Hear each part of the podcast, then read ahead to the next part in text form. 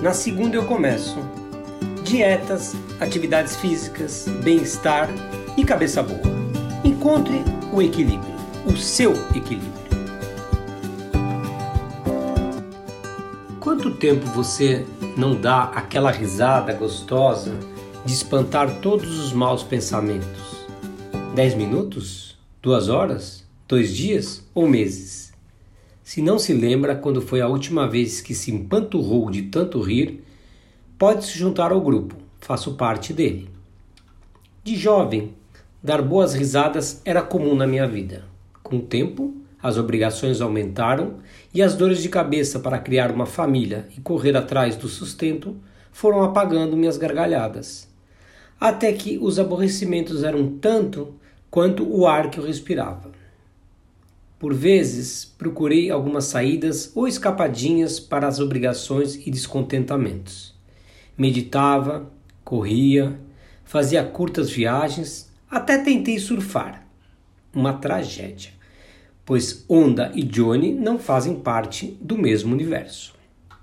Daí veio a psicoterapia, e com a ajuda do profissional da saúde mental, escavei minha alma e encontrei angústias e tristezas cheguei à conclusão de que precisava mudar.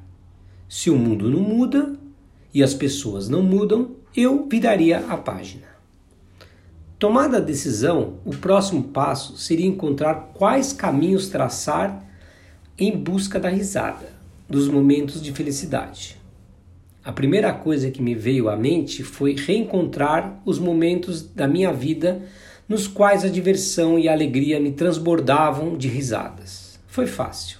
Daí, uma voz dentro de mim argumentou: Mas, Johnny, naqueles dias você não tinha obrigações. Sua maior preocupação era estudar e passar de ano. Verdade.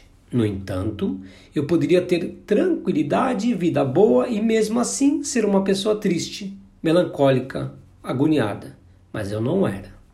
Precisava encontrar aquele Johnny que, mesmo em dias difíceis e de grande responsabilidade, sabia se divertir.